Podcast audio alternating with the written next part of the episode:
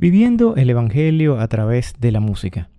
Del Santo Evangelio según San Lucas, capítulo 6, versículo 17 y versículos 20 al 26. En aquel tiempo Jesús descendió del monte con sus discípulos y sus apóstoles y se detuvo en un llano. Allí se encontraba mucha gente que había venido tanto de Judea y de Jerusalén como de la costa de Tiro y de Sidón.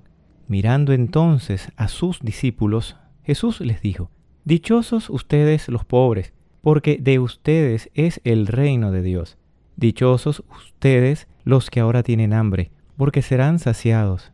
Dichosos ustedes los que lloran ahora, porque al fin reirán.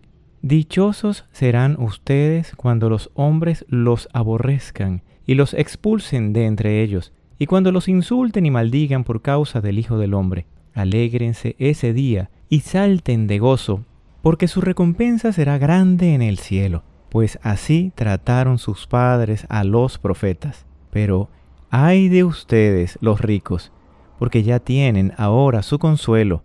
Ay de ustedes los que se hartan ahora, porque después tendrán hambre. Ay de ustedes los que ríen ahora, porque llorarán de pena. Ay de ustedes cuando todo el mundo los alabe, porque de ese modo trataron sus padres a los falsos profetas. Palabra del Señor. Gloria a ti, Señor Jesús. Comentario. Jesús hoy también está mirando a sus discípulos, aquellos que están dispuestos a seguirle y les dice, Bienaventurados los pobres, porque reconocernos pobres de espíritu nos lleva siempre a buscar del Señor su gracia, y así, conscientes de nuestra fragilidad y debilidad, nos abriremos a la acción de Dios en nuestras vidas en todo momento y también cuando cantamos, cuando componemos, dirigimos o ensayamos.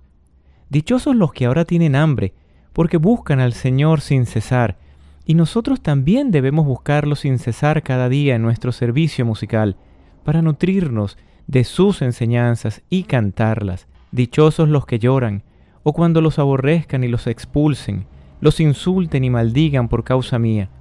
Aquí el Señor nos dice claramente que seguirle exige la disposición a resistir, a ser pacientes, a ser mansos y humildes siempre. No importa que nos digan que cantamos mal o que no cantemos, o incluso que nos rechacen del coro.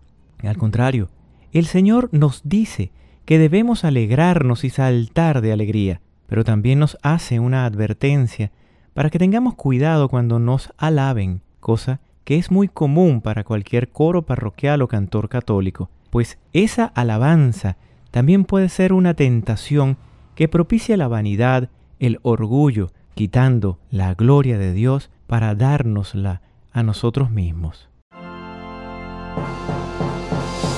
Llegamos al final y queremos invitarlos a escuchar la próxima edición del podcast Un canto nuevo para el Señor. Que Dios Todopoderoso pueda oír el canto y la música de nuestros corazones cada día.